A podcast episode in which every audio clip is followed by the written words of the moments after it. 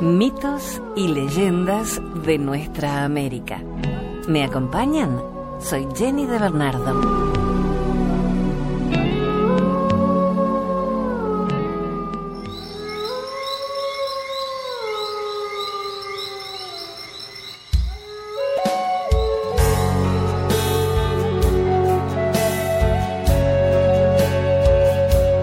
Leyenda Inca de Ollantay.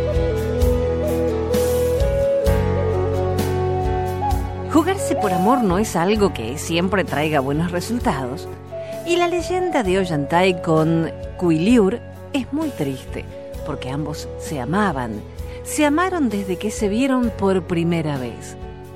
Él tenía que pedir un deseo al Inca, y no dudó en pedir a su hija Cuiliur ya que tenía el nombre de una estrella, una mujer hermosa que dio todo con tal de quedarse con el amor de su vida. Pero jamás podrían llegar a estar juntos un hombre de la tierra con una mujer del sol. Sucedió como castigo para poder alejar a los enamorados que nunca estarían juntos. El hecho de que ella deba estar encerrada sin poder salir para nada de un templo en donde estaba cuidada, y al mismo tiempo había otras mujeres que daban su vida para poder adorar por siempre a un único amor, el sol. Las leyes de los incas son muy estrictas en este tipo de cosas, pero ellos no podían decirle todo esto a sus corazones y por eso es que huyeron juntos. Poco tiempo duró la aventura de Ollantay con su amada, porque los encontró la gente del Inca y los llevaron frente a sus ojos para que los pudiera castigar como correspondía según la ley. La hija del Inca, Cuyur, fue quitada por siempre de la tribu y quedó sin rumbo, desterrada de sus tierras y derechos. Por otro lado, el titán de los Andes, poderoso y victorioso Ollantay, fue asesinado por la gente del Inca que no podía perdonar su traición.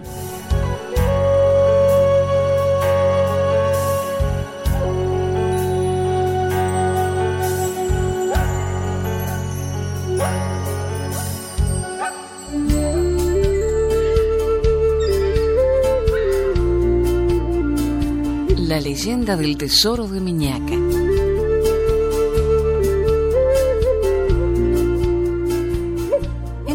ocasiones he escuchado el siguiente relato con relación a hechos acontecidos a principios de 1900 en la región del Papigochi.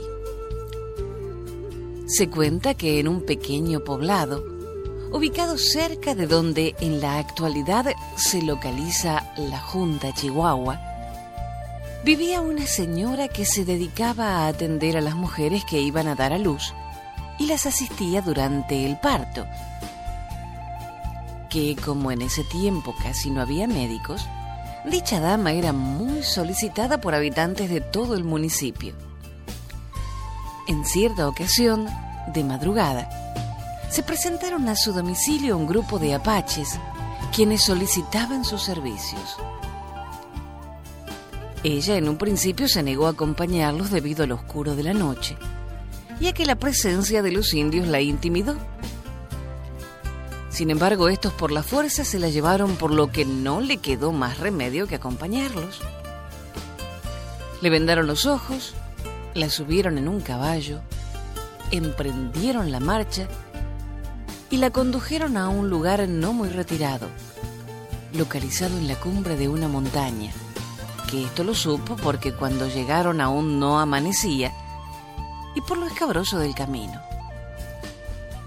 Finalmente se introdujeron a una cueva en donde se encontraba una mujer indígena que tenía dificultades para dar a luz y se quejaba a gritos.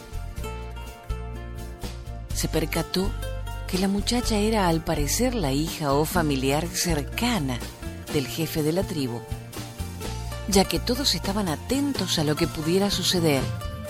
La partera atendió al apache y logró que naciera un bebé. Los apaches se pusieron muy contentos y de manera efusiva festejaron el acontecimiento. En ese momento la dama que asistió el parto se dio cuenta que en la cueva en la que se encontraban existían grandes tesoros, consistentes en artículos de oro, joyas, así como monedas del señalado metal. Entonces, el jefe de los apaches en agradecimiento le regaló varios artículos de oro y posteriormente la regresaron a su domicilio. La mujer no supo exactamente a dónde la llevaron, pero pudo darse cuenta que fue al cerro de Miñaca, porque es la única montaña que se encuentra en ese lugar. Desde entonces, existe la leyenda de que en dicho lugar existe un gran tesoro que aún no ha podido ser descubierto y que seguramente asciende a una gran suma de dinero porque la señora con lo que le dieron construyó una pequeña casa y compró varias cabezas de ganado.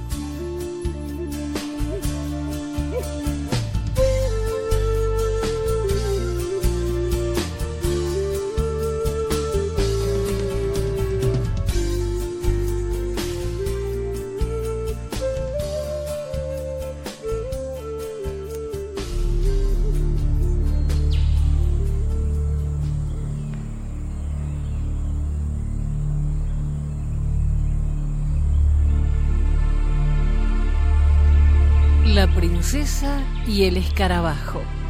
Una leyenda maya.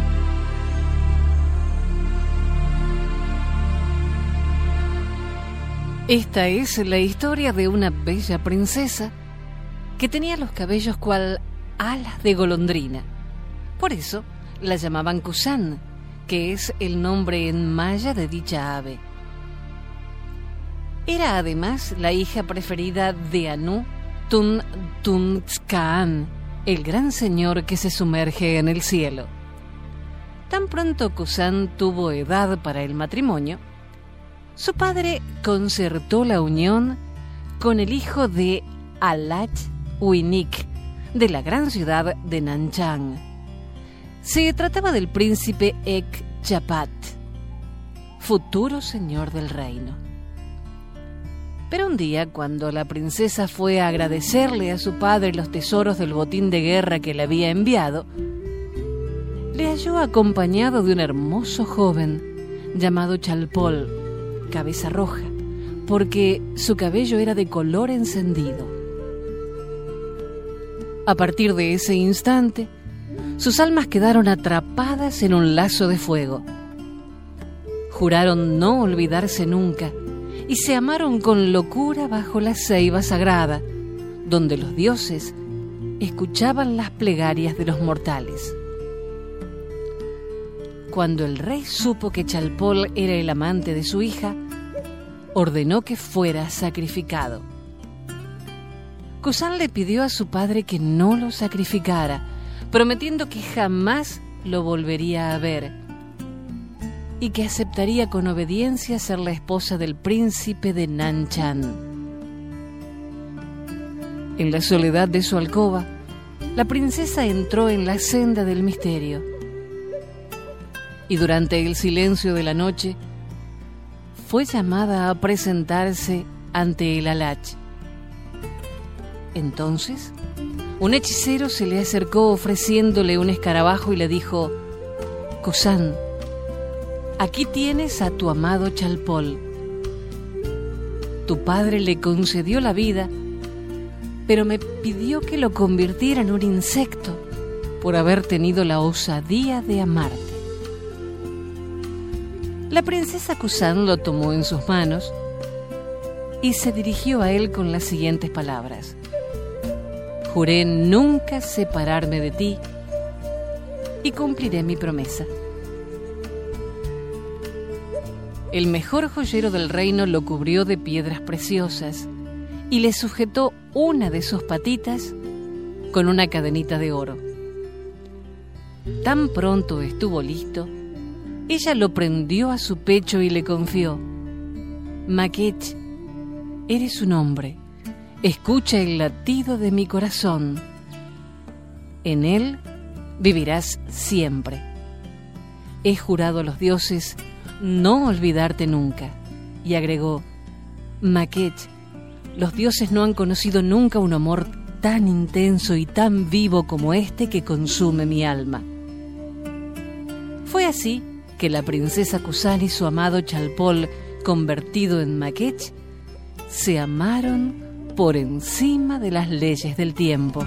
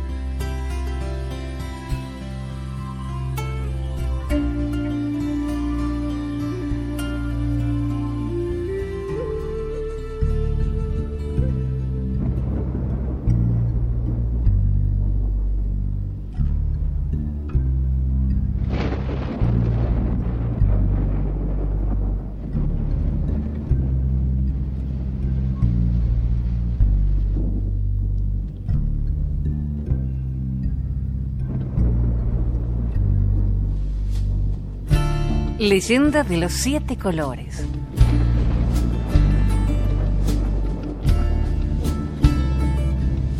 Un hombre muy pobre estaba bien triste durante su vida en las calles de México porque nadie le prestaba atención ni le brindaban asistencia de ninguna clase. Él no tenía ropa para ponerse y durante los días de lluvia la pasaba muy mal. Entonces, un día de esos en donde sufría, se encontró con un relámpago y pensó que si llegaba a él podría pedirle ayuda. Así lo hizo. Caminó mucho hasta llegar a donde se encontraba él mismo y le contó también su historia.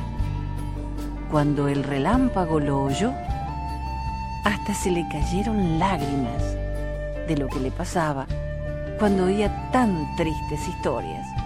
Entonces decidió ayudarlo. Él no podía darle la ropa que necesitaba, pero a cambio de eso pensó que podría regalarle siete colores, los mismos que servirían para pintar todo su cuerpo. Luego de esto pronunció unas palabras en donde dijo que cada vez que terminara la tormenta y saliera el sol, el hombre pobre aparecería en el cielo atravesándolo por completo con su belleza. Y todos lo querrían por eso. Pasó de ser el Señor que nadie asistía y nadie miraba para convertirse entonces en el que aparece luego de la tormenta, anunciándole a las personas la llegada del sol.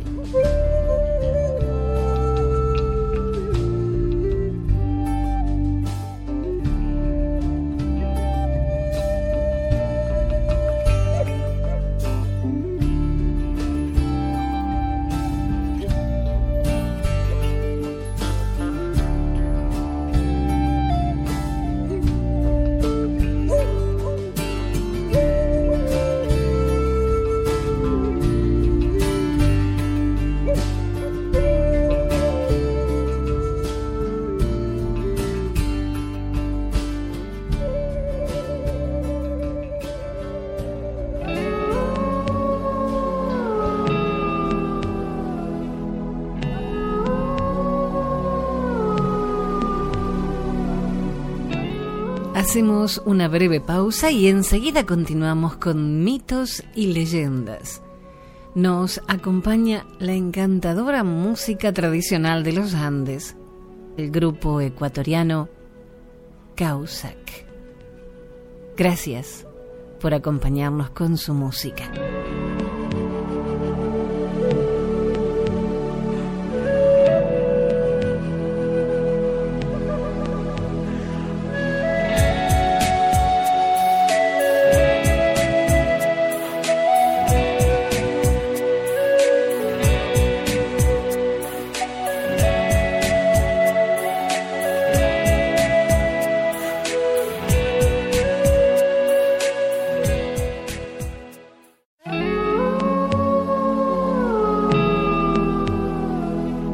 Continuamos con mitos y leyendas y la compañía musical del grupo ecuatoriano Causac.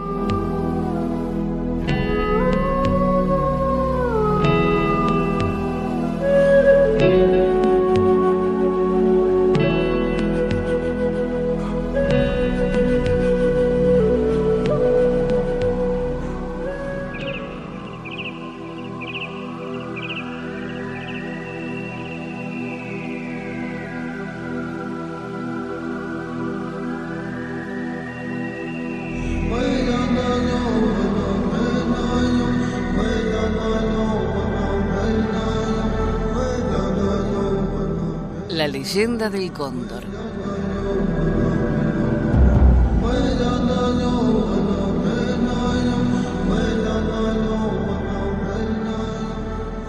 El cóndor es una de las aves más grandes del mundo.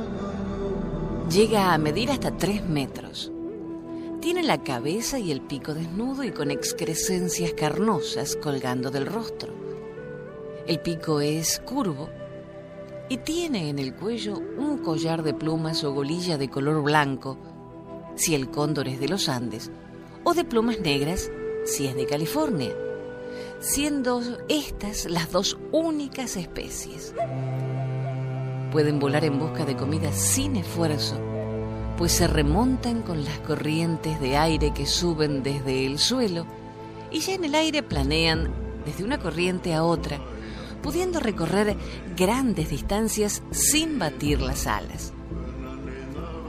Según cuenta la leyenda que tiene su origen en Mendoza, el cóndor no siempre usó la golilla que lleva tan elegantemente en el cuello. Se acostumbró a su uso después de haber sido derrotado, luego de una vergonzosa lucha en la que lidió con un diminuto rival. La cosa ocurrió así. Don Cóndor había bajado al valle en ocasión de unas chinganas, fiestas populares que se hacen en los arrabales y que se celebran con motivo de la Semana Santa. En uno de los tantos bodegones instalados cerca de una plaza, Don Cóndor conoció a un compadrito charlatán y pendenciero, muy conocido en el pago por su apodo de Chusclín se trataba nada menos que del vulgar chingolo. Luego de una entretenida charla en la que don Cóndor y el Chusclín alardeaban de hazañas pendencieras y famosas chupaderas, en cuyo chupar significa beber vino. Como fin de la charla, formularon entre sí una singular apuesta. Se desafiaron a beber vino. El que chupara más sin curarse o emborracharse ganaría la apuesta. Y el perdedor, es decir, el que se embriagara primero, pagaría el vino consumido y la vuelta para todos.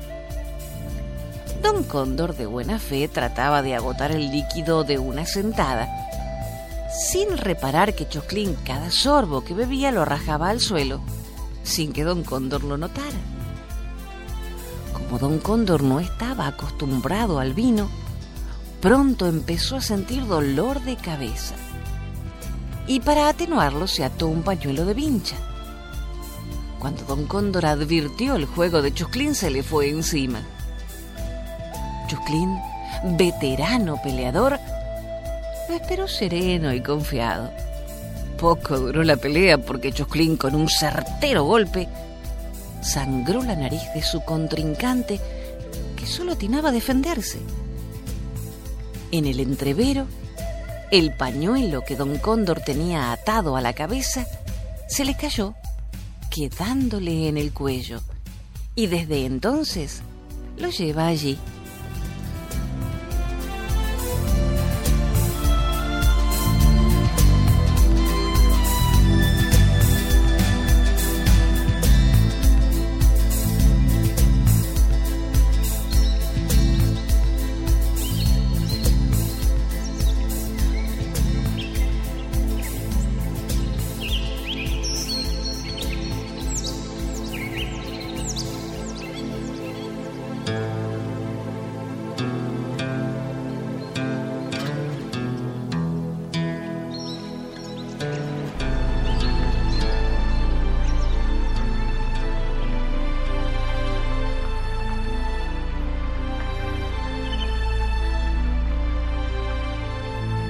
La mandioca, una leyenda guaraní.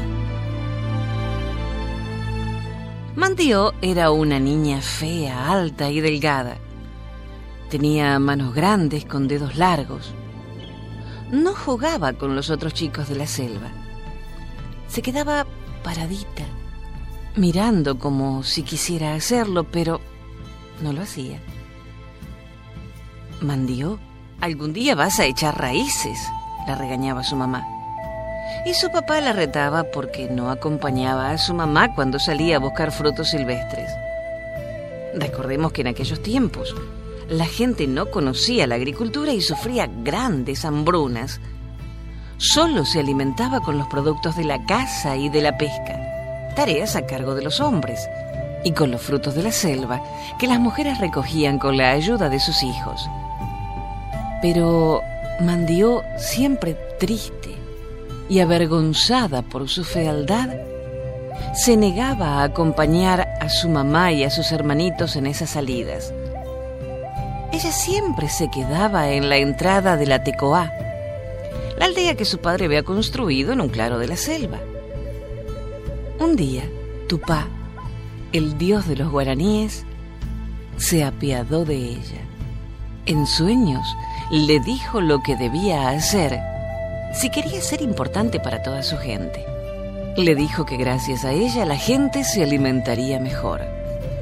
Solo era preciso que algún rayo incendiara un sector de la selva, con lo que se haría un claro. Y cuando el terreno quedara despejado, ella debía ir allí para cavar un hoyo y meter en él sus pies. Eso sí, debía pedirle a sus hermanitos que la buscaran al día siguiente. Y así fue como lo hicieron. Cuando todos salieron en busca de Mandió, en el centro del claro, vieron una planta desconocida hasta entonces. Un arbusto muy verde, de casi dos metros de altura, con grandes hojas en forma de manos y dedos bien largos cavaron para desenterrar los pies de la niña, pero en su lugar solo encontraron gruesos tubérculos. Era la mandioca, planta originaria de esas tierras, cuyo cultivo se comenzó a realizar en claros abiertos a propósito con hacha y fuego.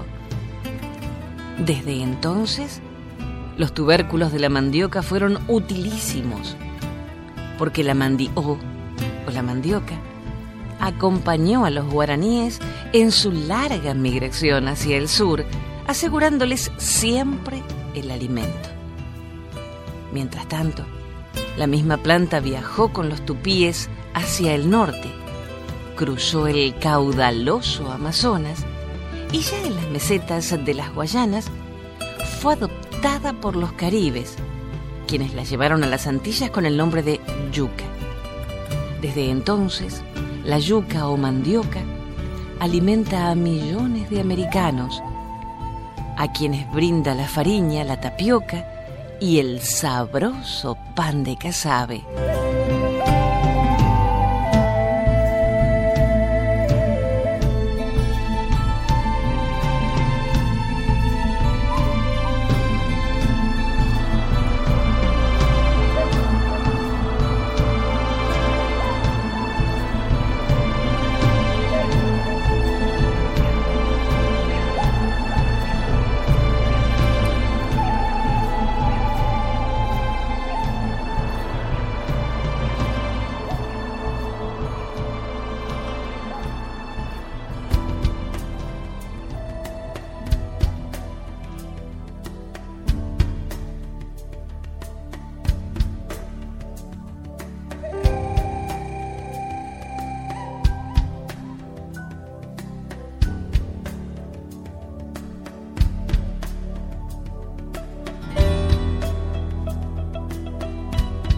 La leyenda del Crespín.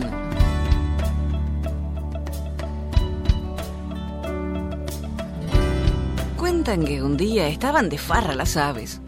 Hacían de guardia el cardenal, que ostentaba el grado de sargento. La calandria era soltera y el Crespín la festejaba. Le arrastraba el ala por el bajito.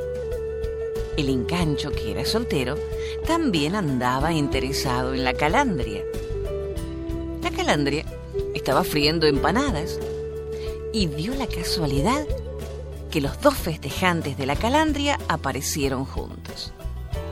El encancho llegó con un ponchito sobre el brazo y era famoso por pendenciero.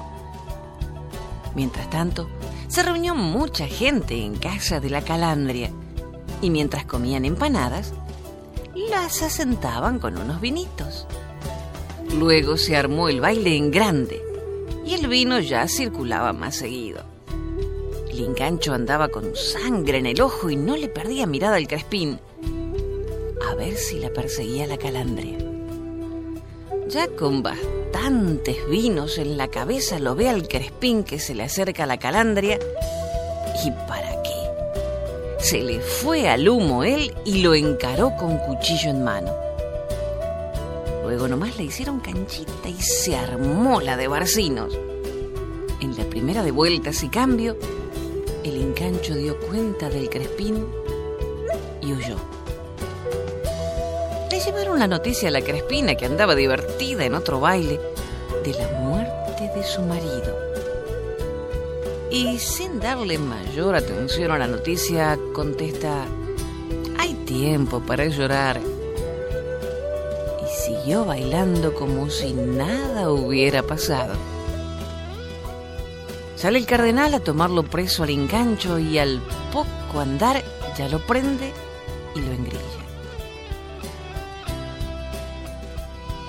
Una vez que terminaron los bailes en el pueblo, la Crespina llega a la casa, lo encuentra muerto al Crespín y recién comienza a lamentarse y a llorar desconsoladamente. Crespín, Crespín, Crespín.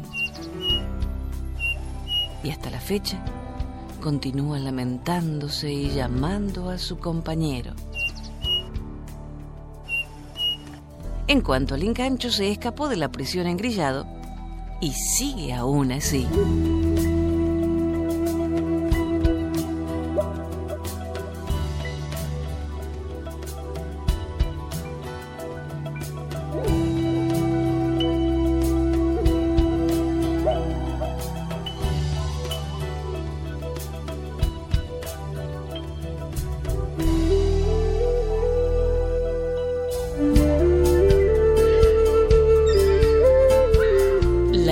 Del Suindá. En el noroeste argentino, el suindá, que es una lechuza de regular tamaño, de hábitos nocturnos, de plumaje suave, pico corto y encorvado y ojos grandes y brillantes. Tiene una leyenda según la cual no es otra cosa que la encarnación de una madre con siete hijos y cuya profesión era trabajar en la costura. Pero especialmente destinaba su labor a hacer trajes que lucía después en las fiestas, descuidando en cambio a sus hijitos. Un día, al regresar de un baile, se encontró que sus hijos habían perecido de frío. Lloró desconsoladamente y mientras el llanto bañaba su rostro, se fue transformando en un ave que lanzaba cortantes chistidos, semejantes al rasguido de una tela al cortarse o rasgarse.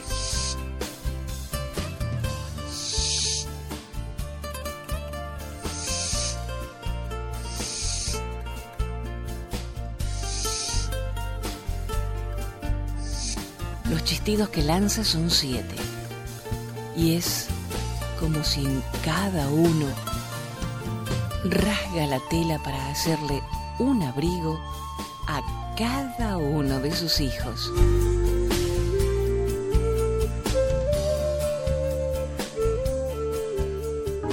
Dijo un escritor y humorista alemán, la memoria es el único paraíso del que no podemos ser expulsados. Recordemos entonces estas tradiciones de nuestra tierra para no olvidar nuestras raíces y seguir construyendo nuestros castillos. Gracias por la compañía. Soy Jenny de Bernardo.